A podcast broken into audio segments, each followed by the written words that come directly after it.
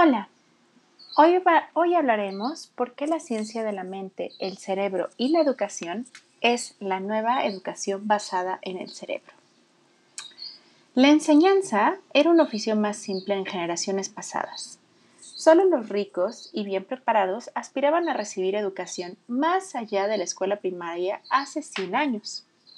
Hoy, la Declaración Universal de los Derechos Humanos, en el artículo 26, sugiere que todas las personas, ya sean ricas, pobres, inteligentes y desafiadas, tienen el mismo derecho a un lugar en nuestras aulas.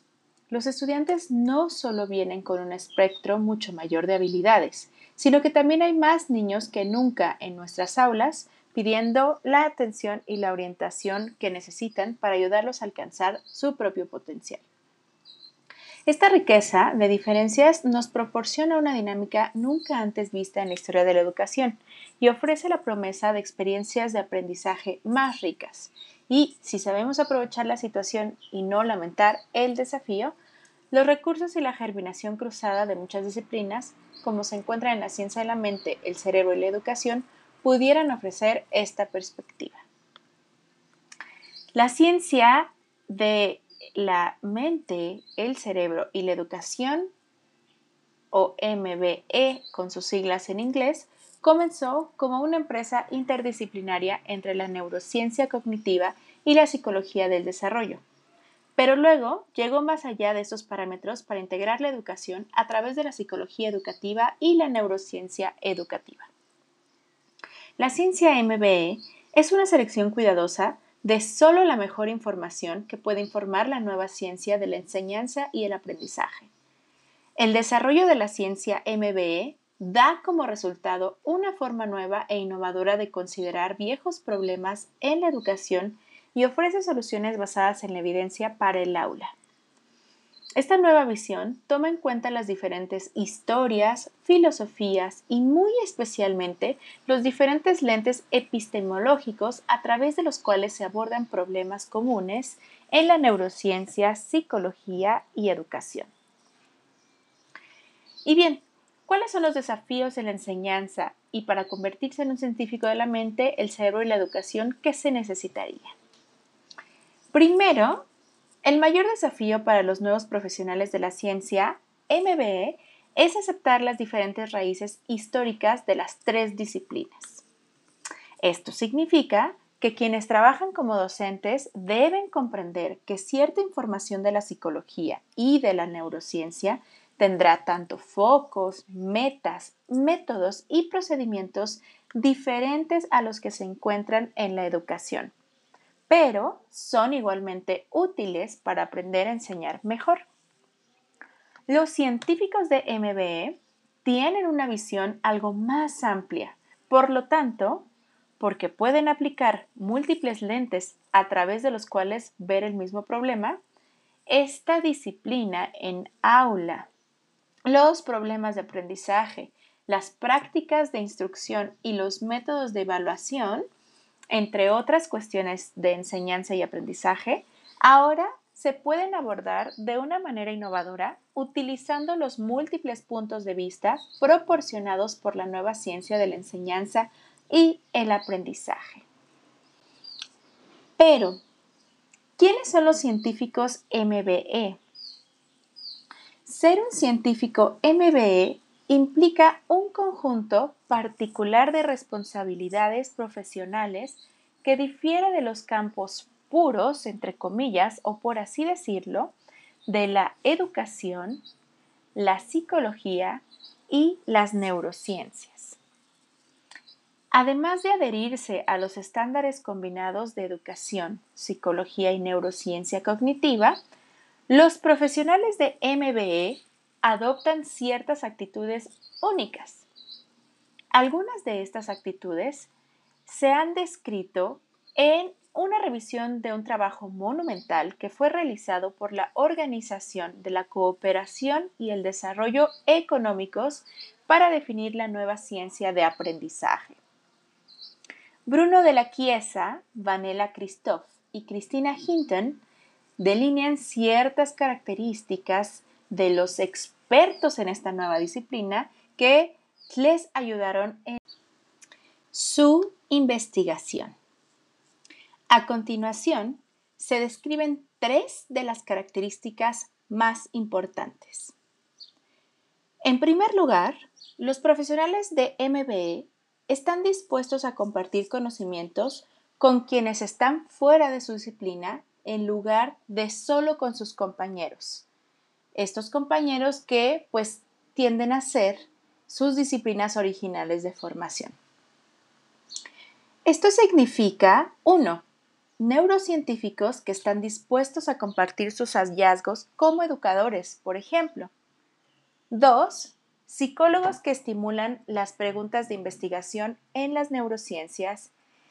Y tres, educadores que sugieren preguntas de investigación en psicología.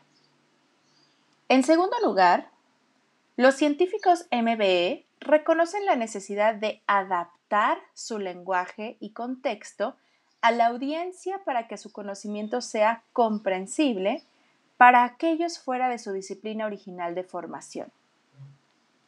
Es decir, los profesionales de MBE comprenden la necesidad de desarrollar un vocabulario común para mejorar la comunicación interdisciplinaria, que se puede ver en el maestro que escribe para una audiencia de psicología o viceversa, o en un neurocientífico que puede explicar sus hallazgos a educadores o viceversa. Uno de los mayores desafíos para estimular la comunicación entre los profesionales de la neurociencia, la educación y la psicología es precisamente la ausencia de un lenguaje compartido. En tercer lugar, los científicos de MBE generalmente aceptan y tal vez se sientan más motivados por la creencia de que conectar información entre campos es ventajoso para los demás y para ellos mismos. Y aceptan la importancia de nutrir su propia práctica con información de otros campos.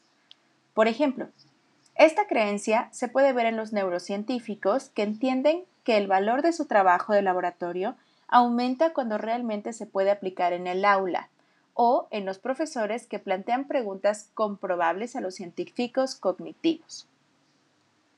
Por esta razón, los tres campos informan y aprenden unos de otros. Esta perspectiva difiere de las otras disciplinas, que a menudo son unilateralmente independientes. Por ejemplo, en la neurociencia educativa, la neurociencia informa la educación y no generalmente al revés. En la psicología educativa, la psicología informa a la educación y no generalmente al revés. El flujo de información en la ciencia MBE es por definición de tres vías.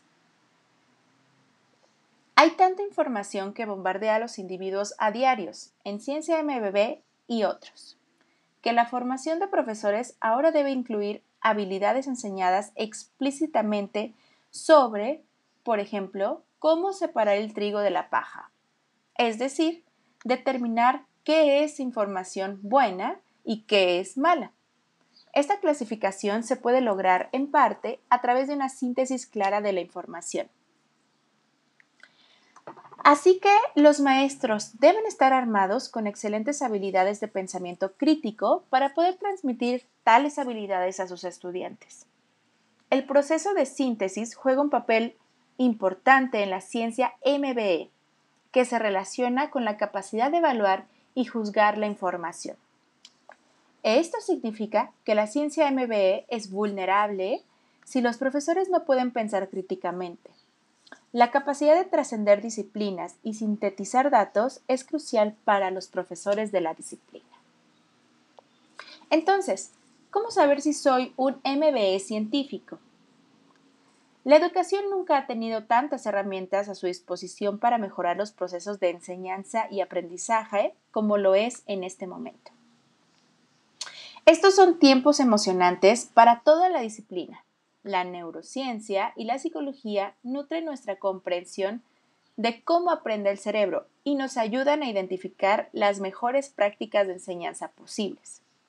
Aunque las herramientas de oficio son importantes, el mayor cambio que se está produciendo gracias a la ciencia MBE es la transformación del papel del profesor en un catalizador del cambio social. La capacidad de pensar a través de líneas disciplinarias académicas y de fusionar entendimientos de diferentes campos no solo se valora una vez más, sino que se ve como la única forma verdadera de comprender la naturaleza cada vez más compleja de las ideas humanas.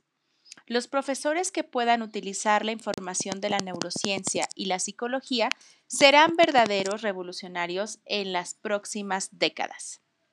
En conclusión, la neuroeducación se debe de considerar como una ciencia indispensable dentro del ámbito educativo. Esto nos permitirá romper con el esquema de educación tradicional que, aún en el año 2021 con todo y pandemia, se sigue replicando, está llena de mitos y se resiste al cambio. Esta novedosa propuesta de enseñanza para los alumnos nos permitirá hacer una transformación social creando seres más críticos, con mejores habilidades y destrezas socioemocionales y sobre todo creando seres más humanos.